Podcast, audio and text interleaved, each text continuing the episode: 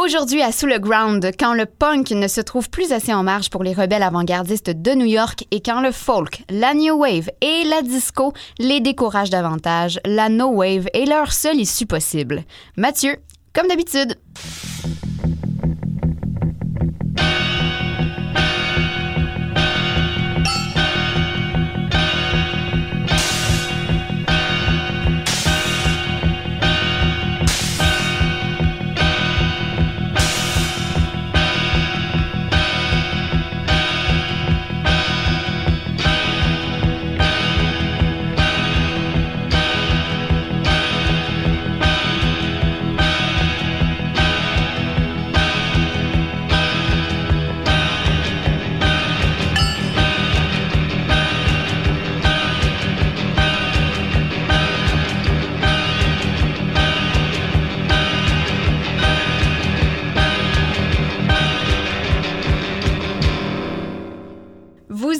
Sous le Ground, le podcast à saveur musicologique sur les ondes de choc.ca. Je m'appelle Héloïse et dans chaque épisode, Mathieu. Coucou. Et moi, on prend 60 minutes pour explorer un genre ou un sous-genre musical soit oublié, poussiéreux ou emblématique. Puis à chaque semaine, on vous en propose un différent. Aujourd'hui, je sens qu'on va s'amuser. On parle de la no wave ou de la pas de vague pour faire plaisir à PKP. Et pour se faire plaisir à nous, parce que je sais pas si vous avez remarqué, mais on fait une joke de PKP par émission. À peu près on voulait parler de No Wave parce que toute chose a son contraire et puis la No Wave est pas mal l'apogée de cette affirmation-là. Car après l'explosion du folk dans les années fin 60, du punk des débuts des années 70 et de la new wave à la fin de la décennie, il y a une nouvelle génération de musiciens wannabe, entendez bien les guillemets, qui sont souvent des écrivains, des peintres, des réalisateurs et autres, ont réussi à créer une scène musicale déviante qui rejette les chemins traditionnels de l'industrie musicale. Et ça s'est étalé sur moins de quatre ans.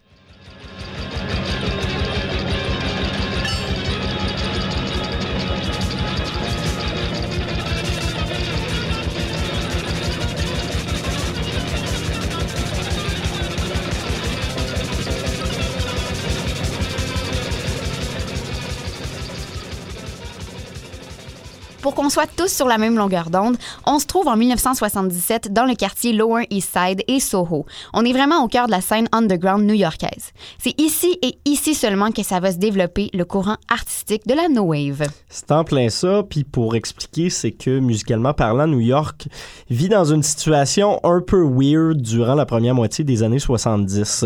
Euh, on a encore les restants de la, vieille scène folk du Greenwich Village euh, qui se vide tranquillement pas vite euh, début des années 70 parce que, bon, les, hippies commencent à quitter. Euh, donc, il reste pas mal juste deux options majeures pour les gens qui veulent consommer de la, musique et sortir danser. Soit tu traînes avec la salle du CBGB, donc avec Patti Smith, Blondie ou les Ramones, puis t'es un punk. Soit tu vas pratiquement n'importe où ailleurs, puis tu te retrouves pris avec de la disco. Euh, pogné au milieu de tout ça, il y a certaines élites intellectuelles, euh, culturelles, mais surtout musicales, qui vont commencer à se demander, ben, qu'est-ce qui reste encore comme place alors avec un grand A euh, entre musique de masse et musique volontairement abrutissante à leur avis. Pour répondre à cette question-là, ben, les deux genres vont éventuellement merger ensemble, se rejoindre et fonder un nouveau style musical, la New Wave. Et puis ça, pour plusieurs, ben, ça va être la goutte qui va venir faire déborder le vase. Pourquoi c'était la goutte de trop?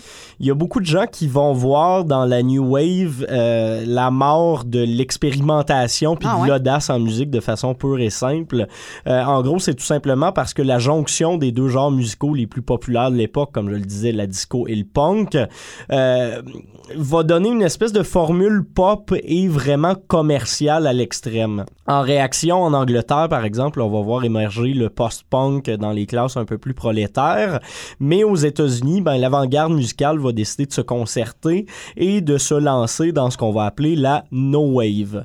Euh, le nom de la No Wave, ben, littéralement pas de vague, c'est une réponse à cette New Wave-là, cette nouvelle vague qui va être utilisée par les critiques puis les médias de l'époque.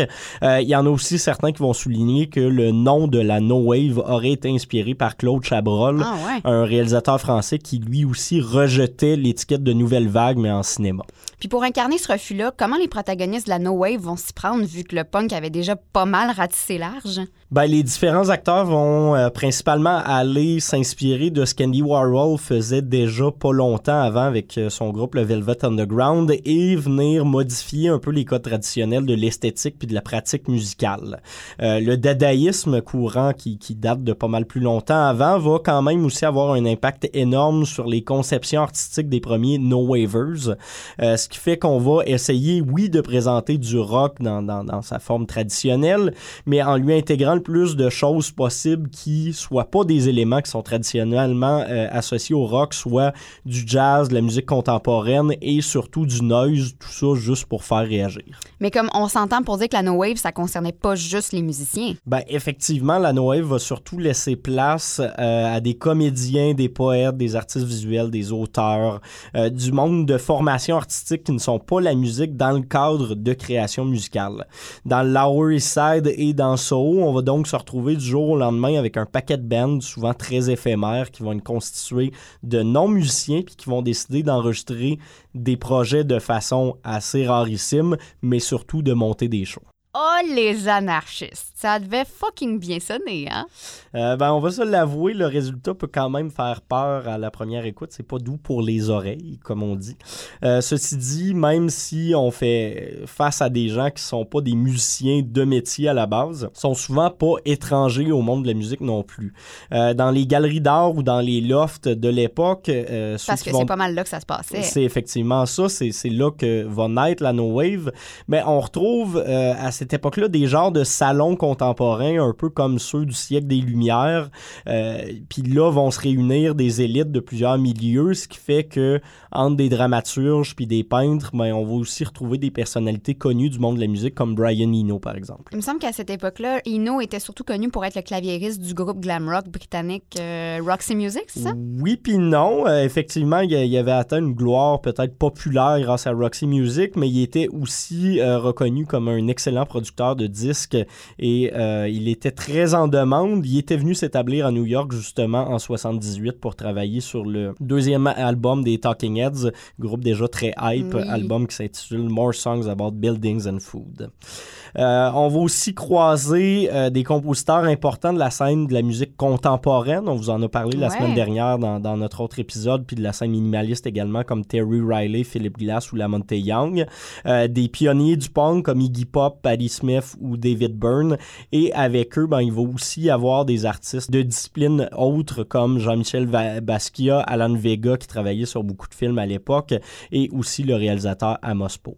La crème de la crème de New York, donc. Exactement ça.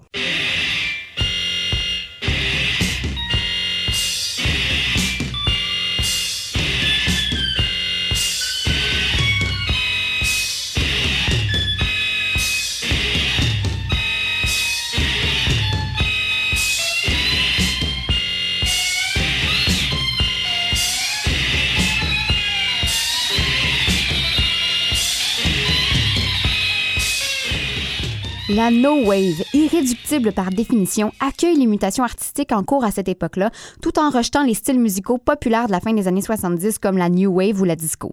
La No Wave, elle, s'ouvre aux musiques du monde et aux littératures expérimentales du 20e siècle. De nombreux groupes rattachés au mouvement ont navigué entre le jazz, le punk rock, le funk parfois, et a toujours évolué à l'avant-garde sous l'influence minimale du minimalisme. Là, Mathieu, est-ce qu'on peut dire que la No Wave est donc un courant transgenre musical? Ça se peut-tu? Je vais, je vais y aller simplement en disant que courant transgenre, c'est vraiment une expression que jaillit profondément et que la plupart des musicologues ne l'utilisent pas du tout parce que, par définition, tout genre est un peu transgenre, provient de d'autres genres et de mutations. Ben, c'est pas moi qui le dis, hein, c'est Wiki. Ben, comme diraient des profs euh, du euh, secondaire, wiki, c'est pas toujours une référence, malheureusement. Euh, tout ça pour dire que le résultat de la New Wave va vraiment donner un genre musical à part entière. c'est un genre d'hybridation, oui, mais qui a quand même ses caractéristiques propres. Et la No Wave va finir par faire appel de la même façon qu'elle est hybride à du matériel multimédia avant que ce soit la mode et avant les technologies informatiques qu'on connaît aujourd'hui. Mais là, avec les influences éclectiques dont ça s'inspire, il n'y a clairement pas juste une façon de faire de la no wave, de s'inscrire à l'intérieur du genre, je veux dire. Ça irait pas dans le sens de la no wave elle-même. Ben oui et non. Euh, il existe euh, assez peu d'albums de no wave dans le sens traditionnel de la chose. Moi, en ce qui concerne la grosse vague d'artistes de 1977, on va toujours rester dans le bruit, dans la dissonance. On va sortir des carcans du spectacle traditionnel. Donc, euh, on va plutôt présenter des shows expérimentaux où les groupes vont s'échanger des membres, par exemple, euh, entre les sets. Euh, pendant les spectacles, on va entrecouper les, les, prestations musicales de projection de vidéos expérimentales. On va faire des mises en lecture de textes. Euh, les bands vont parfois même jouer par-dessus ces projections ou ces mises en lecture-là. Le but, c'est juste de choquer, mais de créer un espace de création libre des codes de l'art dans sa conception plus classique. Dans le fond, c'était comme un show des mêmes cacaïstes 3-4 ans. C'est pas mal ça. J'ai lu dans une entrevue du magazine The Quietus avec Glenn Branca. By the way, ça a été une des figures les plus populaires avant-gardistes de la No Wave. Euh, dans le fond, il disait J'aime amener les gens ailleurs, j'aime foquer ou bon, déconner avec la tête de tout le monde, mais ça demande de la réflexion et de l'écriture pour y arriver.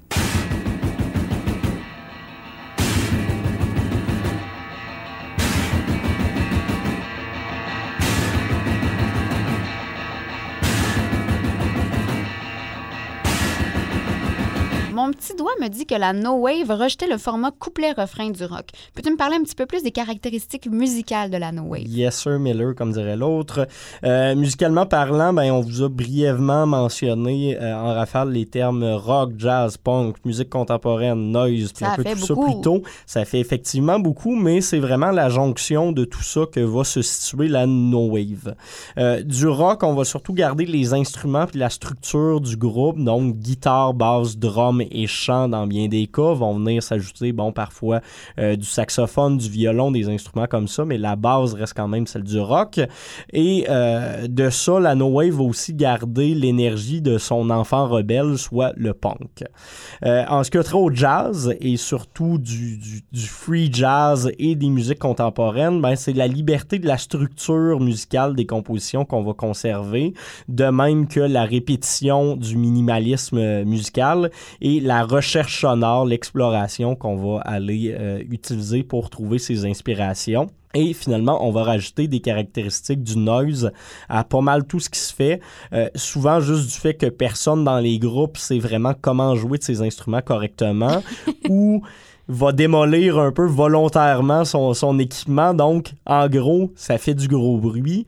Euh, une des seules choses qu'on va vraiment rejeter, ce sont les influences de la musique électronique, c'est-à-dire les synthétiseurs, ces choses-là vont très rarement être utilisées parce qu'on juge que c'est de la musique un peu simpliste et un peu abrutissante. Liberté de la structure, répétition du minimalisme, recherche sonore. OK. Puis quand on parle de noise et de musique contemporaine, ça ressemblait à quoi en show?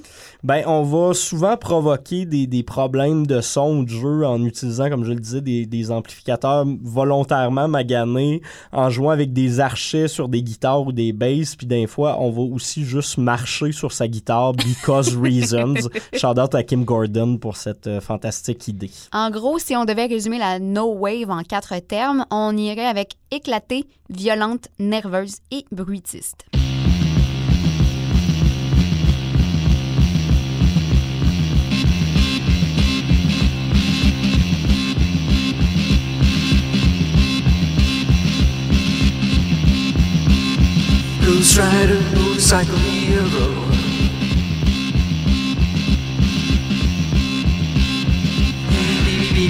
He's a looking so cute. Sneaking round, round, round in a blue jumpsuit. Cruise rider, motorcycle hero. On est toujours en 1977, puis on a les deux pieds dedans la flaque de la No Wave mature. Avec qui on patauge là? Ben, géographiquement parlant, le gros du mouvement se trouve principalement dans deux quartiers de New York. Euh, à Soho, on va surtout retrouver les musiciens d'avant-garde euh, qui ont souvent, eux, une éducation musicale puis qui vont traîner avec des compositeurs de musique contemporaine dans des galeries d'art. Ici, on va parler de musique plus intellectualisée, comme chez Glenn Branca, par exemple. Euh, dans le second cas, dans le Lower East Side, on va se retrouver beaucoup plus près du punk. Là, on est loin d'une musique propre, on est dans des appartements, puis c'est l'énergie, puis la déconstruction constructions qui vont primer sur le reste. Même s'ils disent qu'ils refusent globalement ce qui se fait en art, en musique puis tout, euh, les musiciens de la No Wave doivent bien avoir écouté de leurs prédécesseurs pour s'inspirer. là. Effectivement, les premiers musiciens, peu importe leur situation, s'ils sont du Soho ou ils sont de, du Lower East Side, euh, vont à la base s'inspirer de groupes comme le Velvet Underground ou les B-52s qui commencent à se faire connaître, mm-hmm. euh, des groupes qui vont souvent parodier les cas de la musique commerciale. Ils vont aussi euh, écouter des pionniers comme Yoko Ono ou Suicide qui font dans la musique plus euh, plus déconstruite justement. Euh, ce qu'on veut au final, c'est de dépersonnaliser la new wave au maximum, de sortir la musique de ses lieux de diffusion traditionnels puis de se la réapproprier on veut faire telle chose, c'est pas grave si quelqu'un nous a dit qu'on n'a pas le droit, on va le faire quand même.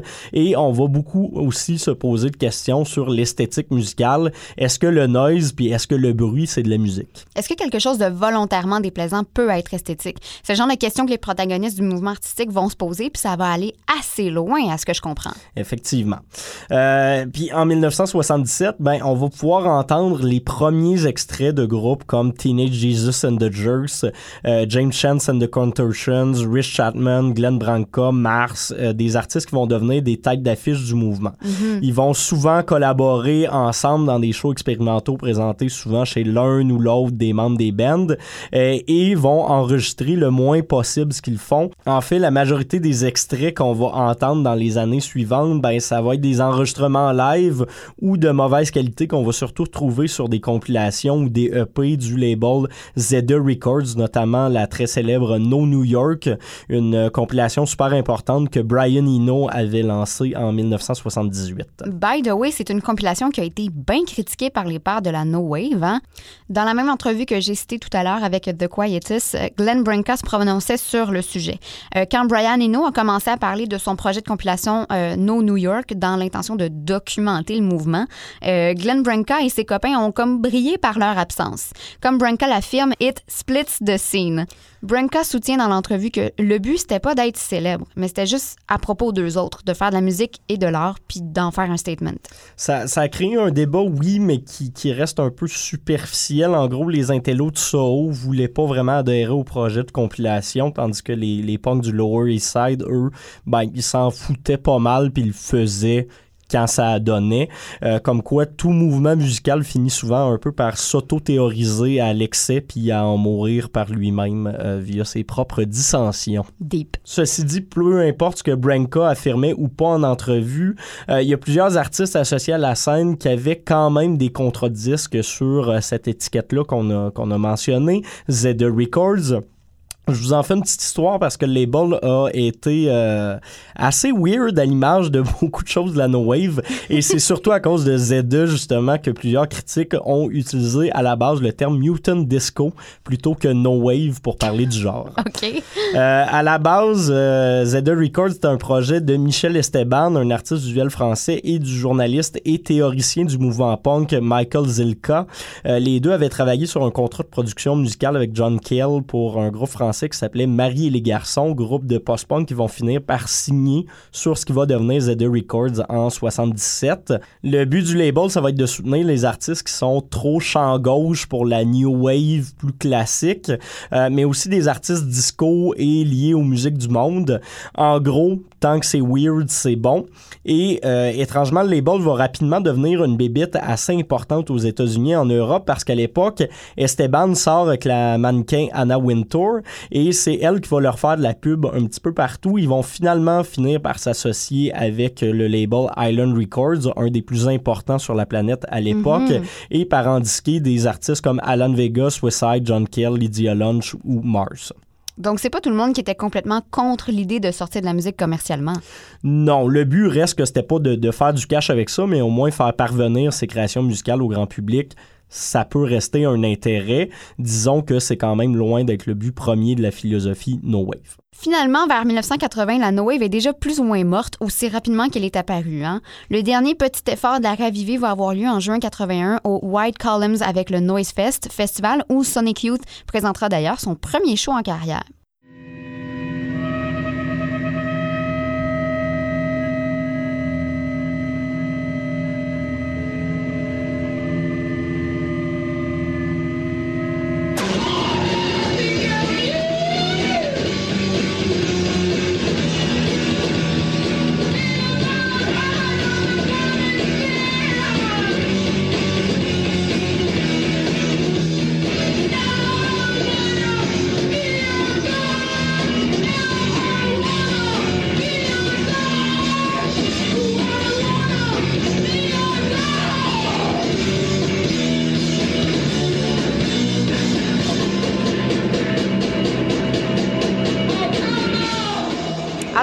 De la No Wave, c'est vraiment situé entre 77 et 81. Surtout en 77, mais oui, ça, ça a duré un petit peu après.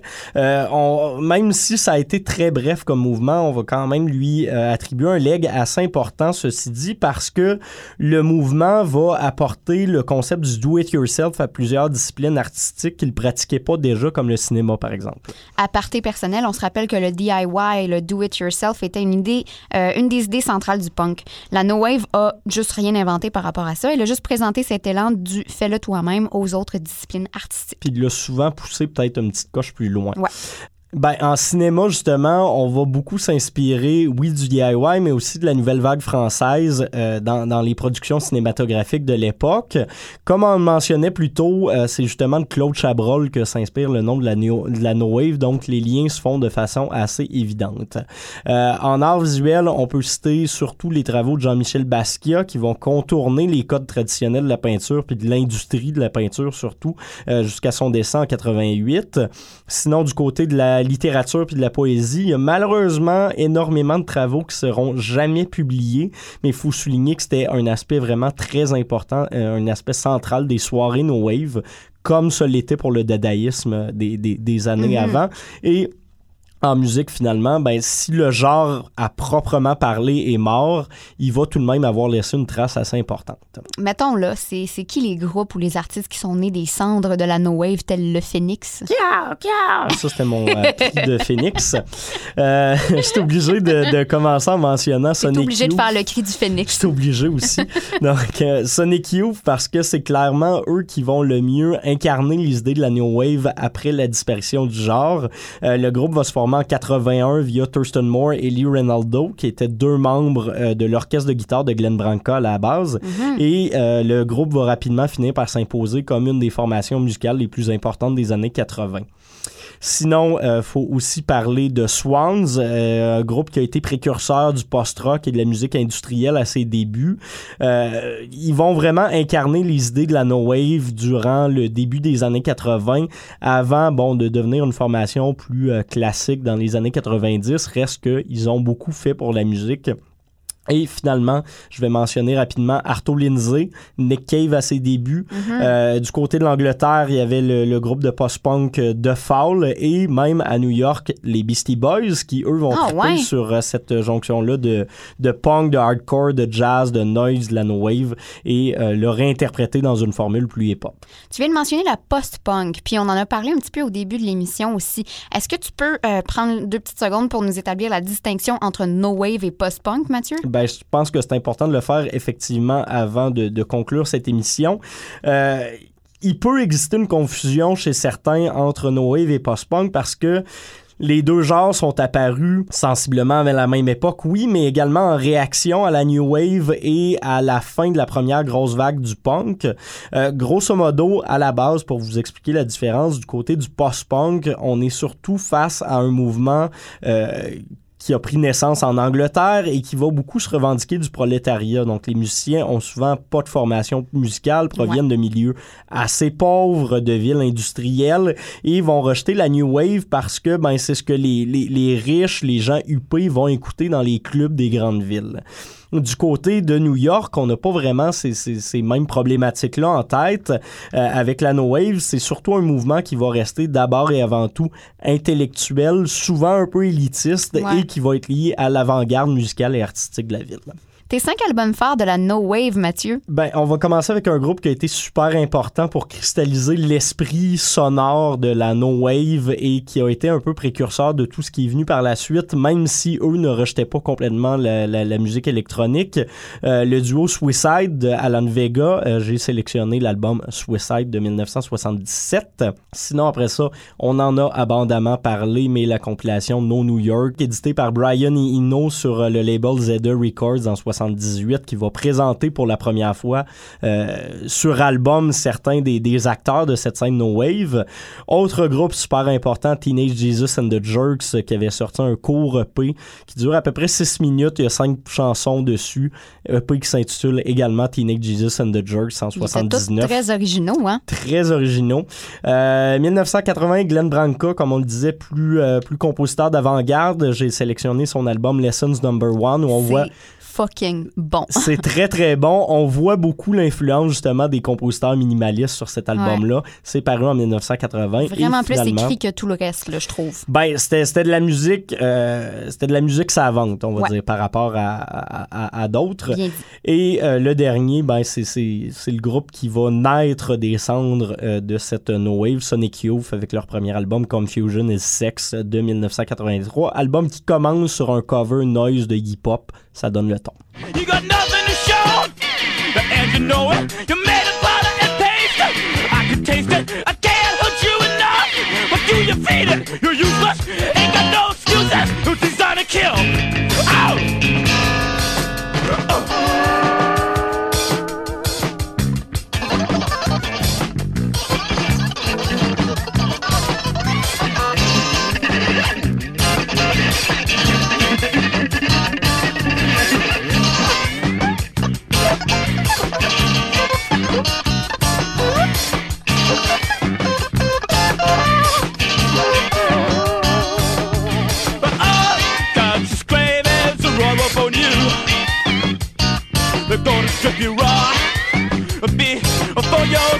Pour continuer dans la découverte de la No Wave, quel documentaire, film, article ou bouquin on devrait se taper selon toi? Ben, je vous, je vous recommande surtout l'excellent documentaire Kill Your Idols de Scott Crary en 2004. On retrouve un paquet de témoignages d'acteurs super importants de la scène et le réalisateur va aussi porter un regard sans jugement sur les événements, ce que je trouve euh, intéressant. Euh, sinon, il y a également un livre euh, que je vous recommande également, No Wave Post-Punk Underground New York, euh, des mots qu'on aime. 1976-1980 de Thurston Moore et Byron Collett. C'est paru en 2008. Euh, c'est un livre qui est super cool pour bien replacer le mouvement dans son contexte socio-historique, qui va parler des, des années qui l'ont précédé. Et c'est surtout un livre qui va pas venir idéaliser à l'extrait à l'excès euh, les acteurs de la No Wave il y avait des affaires qui étaient tout croche puis on va le dire exactement comme Ouais. c'était donc assez intéressant Euh, en musique, sinon, tout n'est pas mort. Euh, on retrouve encore des, des noms assez cool ici au Québec qui s'inspirent de la No Wave sans non plus la, la parodier ou la limiter.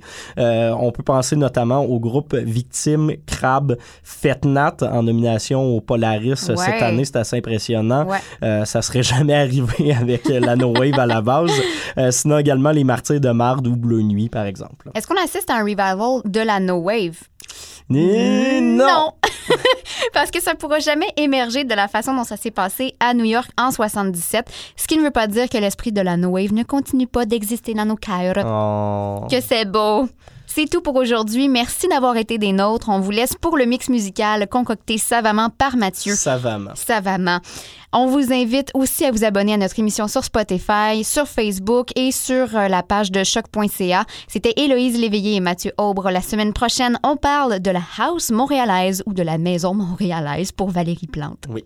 bye Bye bye. bye. pas-. C'était pas Pour drôle. Valérie Plante. Pour Valérie Plante qu'on aime.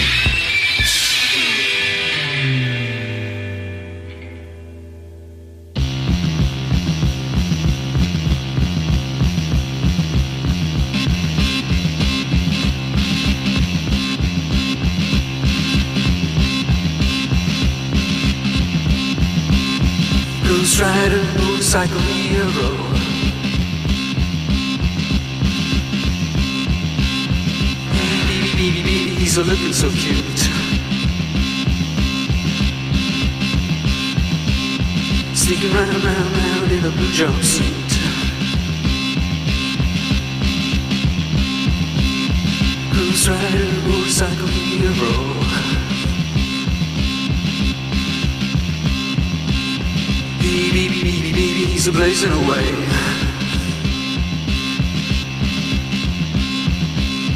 Like the stars, stars, stars in the universe. Ghost rider, motorcycle hero.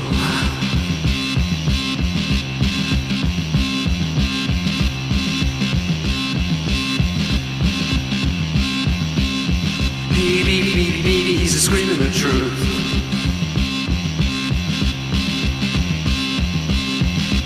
America, America is killing its youth.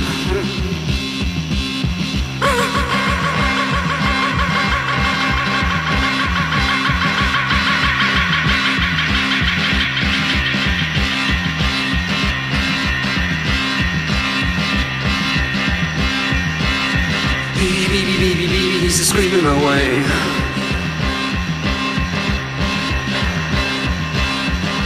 America, America's killing its youth.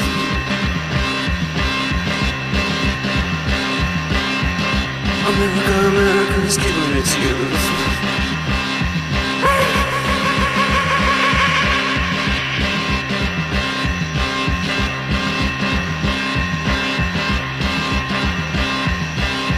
Cause right